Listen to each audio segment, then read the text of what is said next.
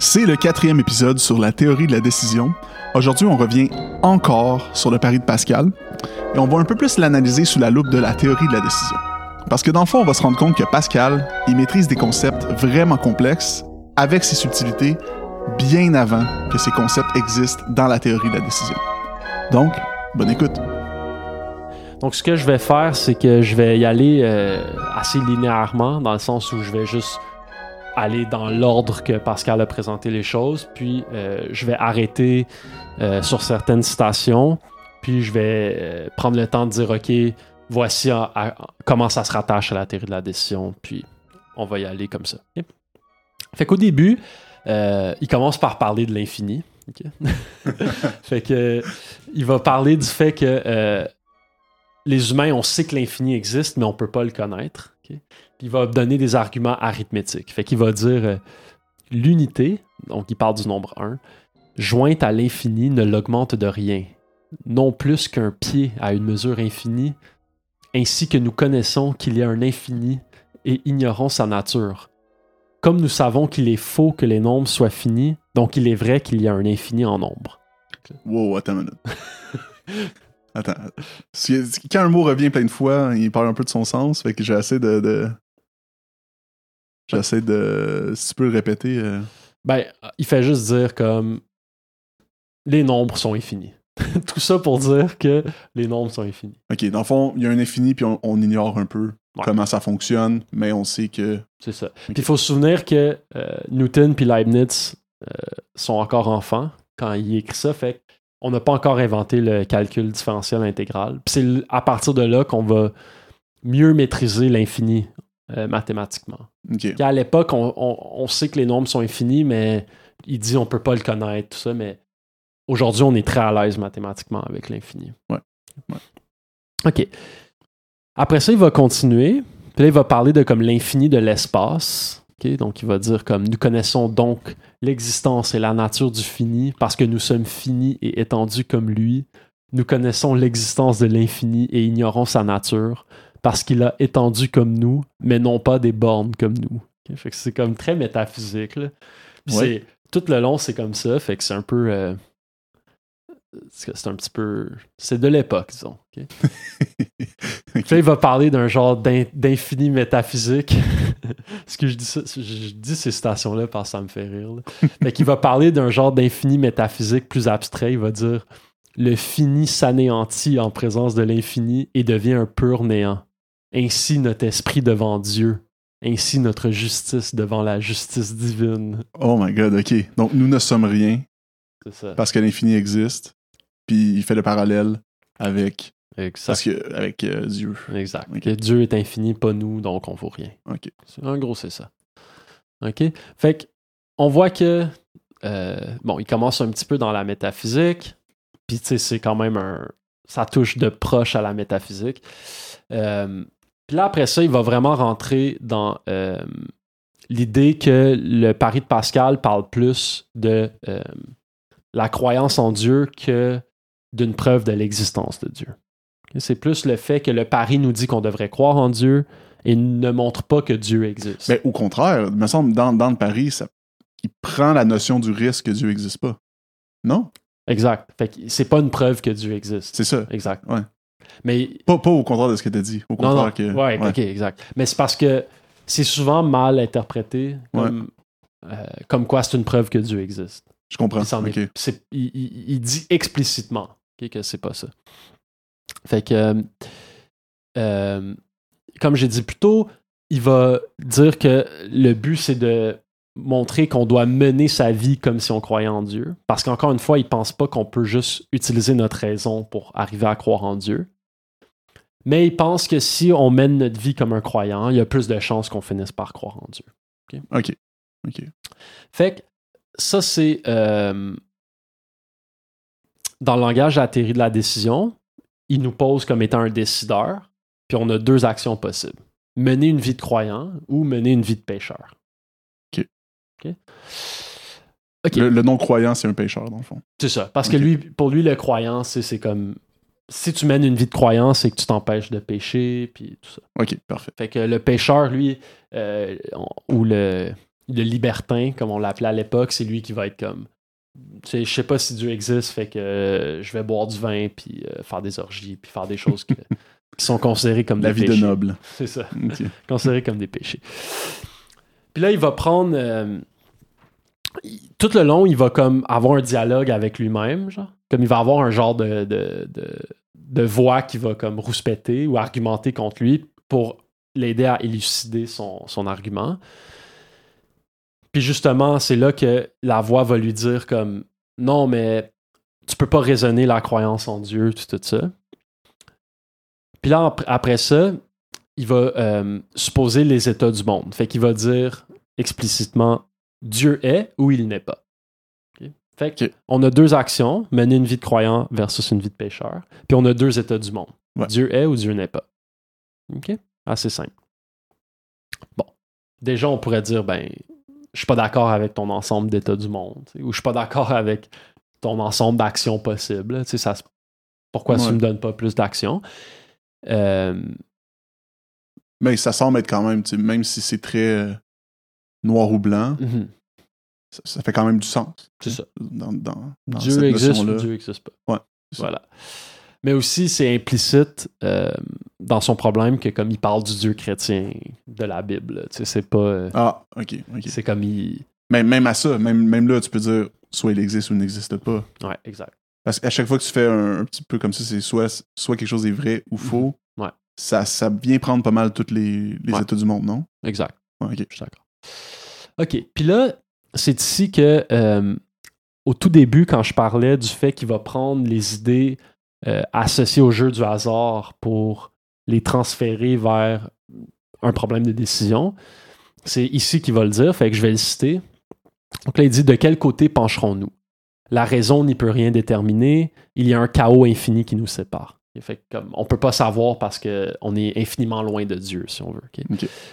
Là, il va dire il se joue un jeu à l'extrémité de cette distance infinie où il arrivera croix ou pile. Ok? Fait croix, euh, pile ou face. À Mhm. l'époque, c'est croix ou pile. Que gagerez-vous? Donc, tu vois vraiment que c'est construit comme un jeu d'hasard. C'est ça qui est intéressant. Ouais. Donc, par raison, vous ne pouvez faire ni l'un ni l'autre. Donc, il dit tu peux pas ne pas. euh, euh, comme tu peux pas prendre ta décision par raison.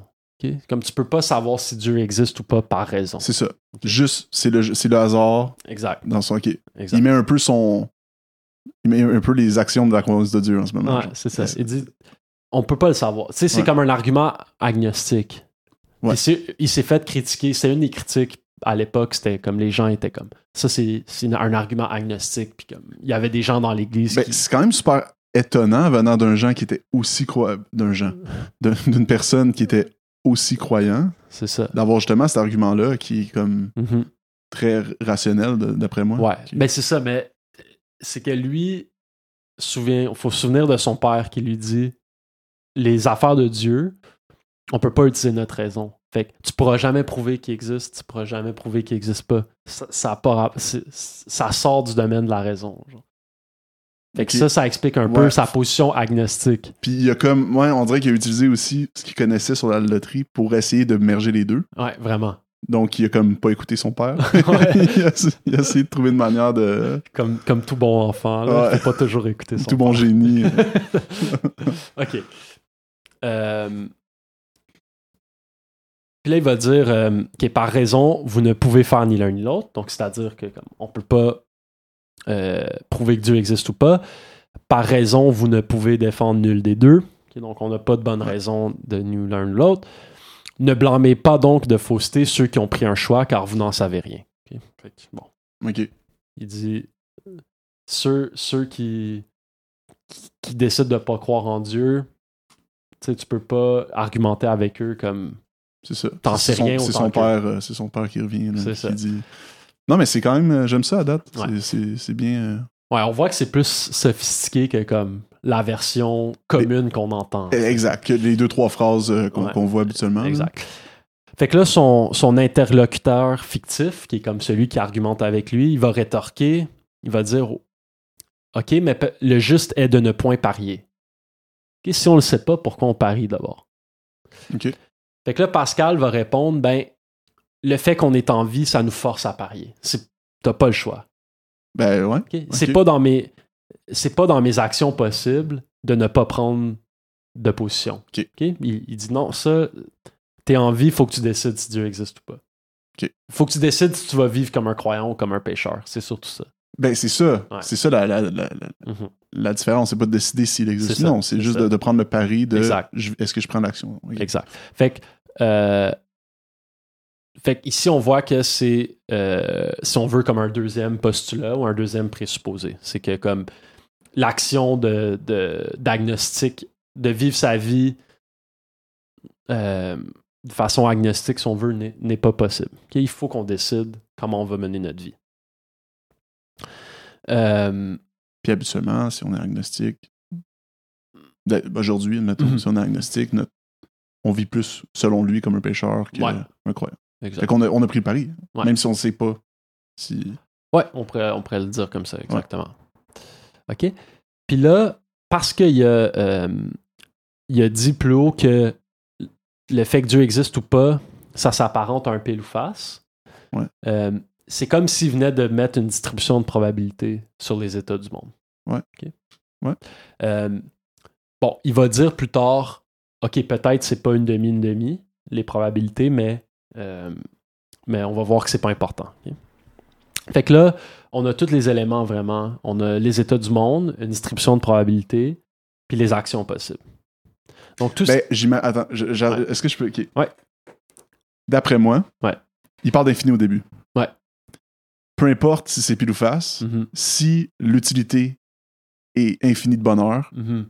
peu importe la chance qu'il n'existe pas, C'est ça. Tant qu'il y a une chance positive qui existe, le pari.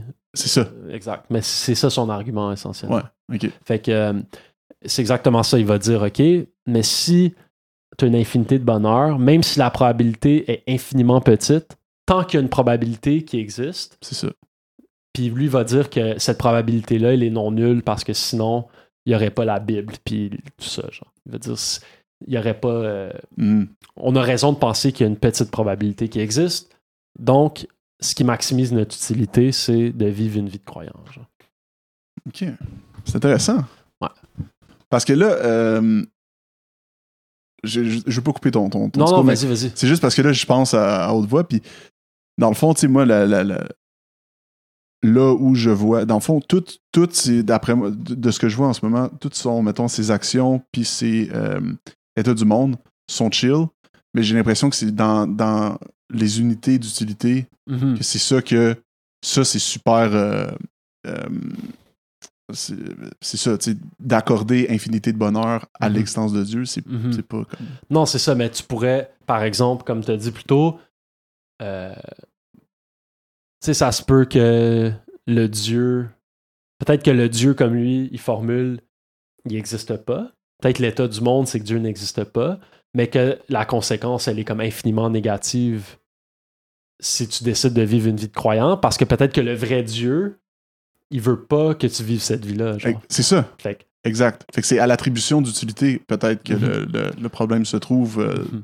Exact. ben, ben, d'après moi dans ce que moi je, je perçois C'est ça. Mais ça, c'est une façon de, de, de l'aborder. ok Fait que, euh, tu sais, là, on a comme un peu. euh, on est arrivé tout de suite à la conclusion. C'est, c'est, c'est vraiment cool.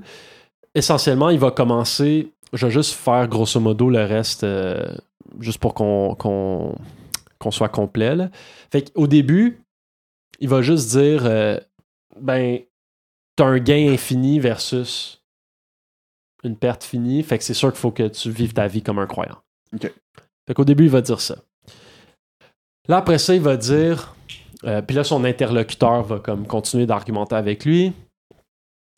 Puis là, il va dire OK, mais euh, ça marche parce que on va maximiser l'espérance d'utilité. Comme il va pas le dire dans ces mots-là, mais c'est ça qu'il va dire. Puis là, après ça, euh, son interlocuteur va dire, tu sais, oui, il faut gager, mais je gage peut-être trop. C'est peut-être que donner toute ma vie, mener toute ma vie comme une vie de croyant, c'est pas proportionné au gain, tu sais. Puis là, il va dire, ben, si la probabilité est une demi, une demi, parce que le gain est infini, comme tu dis, ton raisonnement marche pas. Il faut que tu mènes ta vie comme un croyant. Puis là, après ça, il va dire finalement, même si la probabilité est, pas une demi, une demi, mon raisonnement, il marche. Fait que tu vois qu'il comme, il a vraiment compris euh, ses théories d'espérance.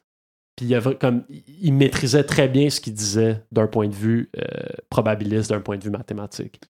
Ben, écoute, si ce que tu m'as dit tantôt par rapport à toute l'espérance, les conséquences, puis tout ça, n'existait pas à l'époque, Mhm. puis il l'a vraiment formulé de même, Ouais. c'est comme un, c'est un breakthrough en, en- en tant que tel. Peut-être pas, ça n'a pas, peut-être pas été un breakthrough de façon euh, impact sur le monde, Mhm. Mais de lui d'avoir été aussi loin dans cette réflexion-là, Exact. c'est super impressionnant. Exact. C'est vraiment ça. Comme je t'avais dit, comme dans un certain sens, c'est pas important, Ouais. guillemets, parce que ça n'a pas influencé trop la théorie de la décision.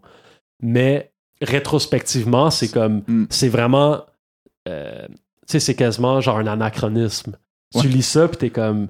Il est vraiment en train de faire un argument de théorie de la décision, Mm. d'espérance d'utilité, puis il maîtrise, puis il donne toutes les subtilités, puis il comprend vraiment ce qu'il fait. Genre. Puis ça, Wow. c'est impressionnant en tant que tel. Ouais, vraiment. Fait que ça, c'est euh, euh, grosso modo comment il interprète euh, la théorie de, de- de la décision dans ce contexte-là. Puis, il y avait un autre truc. Ouais, non, ça, on l'a tout dit. Fait que c'est. Mais tu sais, parce que tantôt, je- juste parce que j'étais un peu break ton, Mhm. ton truc, là, mais dans le fond, après, euh, parce que j'imagine te passer ce truc-là parce qu'on en parlait juste avant, mais Mhm. quand il attribue, euh, il- justement, il, il a sûrement parlé justement de co- comment lui. Parce que là, on a parlé de l'espérance, puis lui a pas utilisé ces mots-là, puis tout ça. Ouais. Mais comment il a utilisé, c'est quoi les mots qu'il a, Ben, utilisés pour le- pour ok, l'espérance? je, je vais la. L'utilité, ouais. Puis tu vas. C'est un peu obscur, mais comme si on décortique, tu vas voir.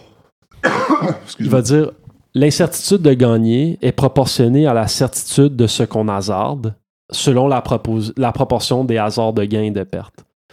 Fait que ça, ça veut dire que le plus que euh, mon utilité est haute, le plus que je peux me permettre qu'il y a une petite probabilité que ça arrive. Ok. Et de là vient que s'il y a autant d'hasards d'un côté que de l'autre, donc si c'est une demi, une demi, le parti est à jouer égal contre égal. OK? Fait que si c'est un jeu une demi, une demi, ben euh, les deux conséquences vont être égales, égales. Ouais. Et alors, la certitude de ce qu'on s'expose est égale à l'incertitude du gain. Tant s'en faut qu'elle en soit infiniment distante. Fait que là, ce qu'il va dire, c'est que euh, ben si tu as une probabilité une demi, une demi, ben avec une probabilité une demi, genre. Euh, excusez, si ton utilité est infinie, avec une probabilité une demi, une demi, c'est sûr qu'il faut que tu joues. Faut que tu choisisses le- le- la, la proportion que. La proposition qui a une probabilité infinie. Ouais. Puis, grosso modo, c'est ça. Tu vois qu'il maîtrisait vraiment. C'est un peu obscur aujourd'hui comme langage, mais il maîtrise vraiment l'espérance, puis tout ça. C'est vraiment nice. Fait que là, euh, c'est pas mal ça, mais ce que j'aimerais pour la, la, la finale de l'épisode 9.5, ce serait euh, de voir les, des arguments du type Pascal's Wager, euh, puis qu'on en discute un peu, que ce soit un peu plus une discussion ouverte. Fait que moi, j'en ai, j'ai vu ça à deux, dans deux types euh, d'arguments. Euh, les arguments euh, fatalistes, comme quoi un jour l'intelligence artificielle va tuer tous les humains, puis utiliser leur sang pour faire des trombones. Je pense que c'est un, un thought experiment euh, classique qui dit ça. Euh, puis l'autre, c'est pour les, les arguments fatalistes euh, pour les changements climatiques. Ok, Que comme si on fait rien, ça va être la fin du monde. Vous aimez Dialogue Dilettante? Suivez-nous sur Spotify, Google Podcasts ou toute autre plateforme de podcast que vous préférez. Vous aimeriez continuer la discussion? Rendez-vous sur YouTube ou Facebook où nos pages, toutes les deux appelées Dialogue Dilettante, hébergent chacun de nos épisodes et commentez sous la vidéo. Que ce soit pour des questions, des commentaires ou des suggestions, venez discuter avec Elliot et Justin, vos animateurs de Dialogue Dilettante.